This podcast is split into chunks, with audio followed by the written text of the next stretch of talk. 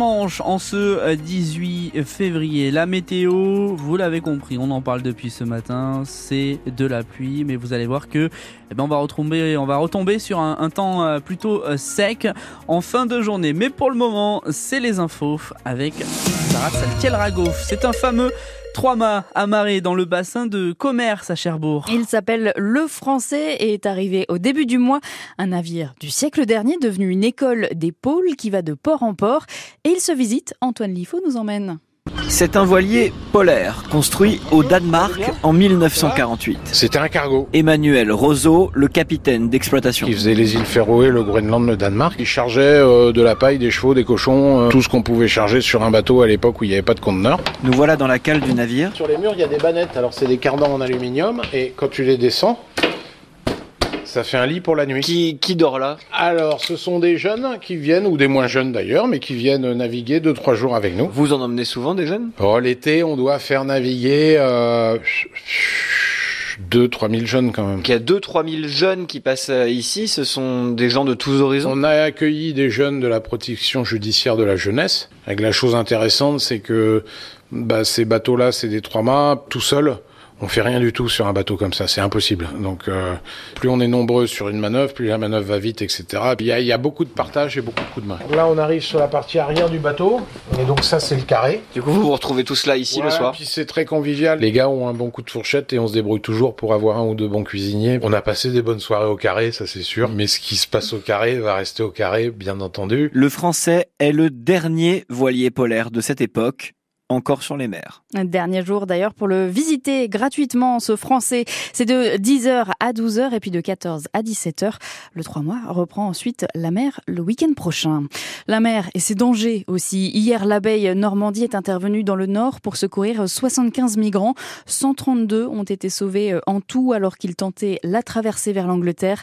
La préfecture de la Manche et de la mer du Nord rappelle la dangerosité de cette zone, la plus euh, fréquentée du monde. Sur la route, un grave accident dans le centre de Cherbourg hier. Un scooter et une voiture se sont percutés. Un adolescent de 14 ans a été transporté en urgence absolue à l'hôpital. Ça reste compliqué dans les gares normandes ce matin. Seulement 3 trains sur 5 circulent aujourd'hui dans la région. Des perturbations qui devraient s'arrêter avec la grève des contrôleurs demain matin à 8 heures, indique la SNCF. Pour une boîte de médicaments, on ne paiera bientôt plus 50 centimes de notre poche, mais 1 euro. Entrée en vigueur de la mesure le 31 mars prochain. Le décret a été publié au journal officiel hier et dès aujourd'hui, notre participation pour les consultations et les actes médicaux passe de 1 à 2 euros. C'est valable également pour les examens et les analyses biologiques. Certaines personnes en revanche sont exemptées, les enfants, les femmes enceintes et les bénéficiaires de la complémentaire santé solidaire. Les proches d'Alexei Navalny réclament son corps aux, au- aux autorités russes. Ils les qualifient de tueurs qui cherchent à couvrir leurs traces. L'opposant numéro un à Vladimir Poutine est mort vendredi dans une prison arctique russe. Depuis, plusieurs manifestations de soutien ont lieu dans le pays. Plus de 400 personnes ont été arrêtées. Un football, le stade, euh, le stade Malherbe de Caen est tombé dans le piège des, des, des Guingampais. Oui, exactement. Ils le savaient pourtant, les Bretons avaient à cœur de briser une série de défaites. Ça n'aura pas suffi.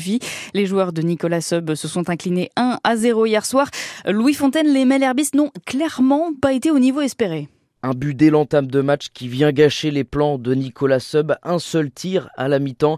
Malherbe aura tout sauf été dangereux, à la peine sur les coups de pied arrêtés, à l'image du seul but de la rencontre où les Guingampais ont tout le temps de marquer. Pourtant, Malherbe n'a pas été si ridicule face aux Bretons. On attendait du mieux en seconde période, comme d'habitude, pour sauver la mise. Les dix premières minutes de la seconde mi-temps sont bonnes, à l'image d'un Amine Salama remuant. Une frappe de la recrue hivernale qui passe à ras du poteau, mais rien n'y fait quand Patoge n'arrive pas à trouver Alexandre Mendy. Les Canets sont même plus proches du 2-0 que de l'égalisation sur la fin. Les entrants et les choix de Nicolas Sub n'apporteront rien. Guingamp réalise le coup parfait, un tir cadré pour un but. Malherbe peut avoir des regrets de ne pas au moins rentrer avec un match nul et laisse filer des points précieux dans la course au top 5. Eh oui, le stade Malherbe de Caen qui sort justement du top 5 de la Ligue 2 avec la 7 place au classement cette 27e journée, 25e journée. Prochain match le lundi 26 février, ce sera contre Angers. À Cherbourg, derniers échanges de balles cet après-midi à Jaurès. C'est la finale du Challenger de Cherbourg. Euh, Matteo Martino va défendre les chances tricolores face au Hongrois Zambor Piros. Match à 15h.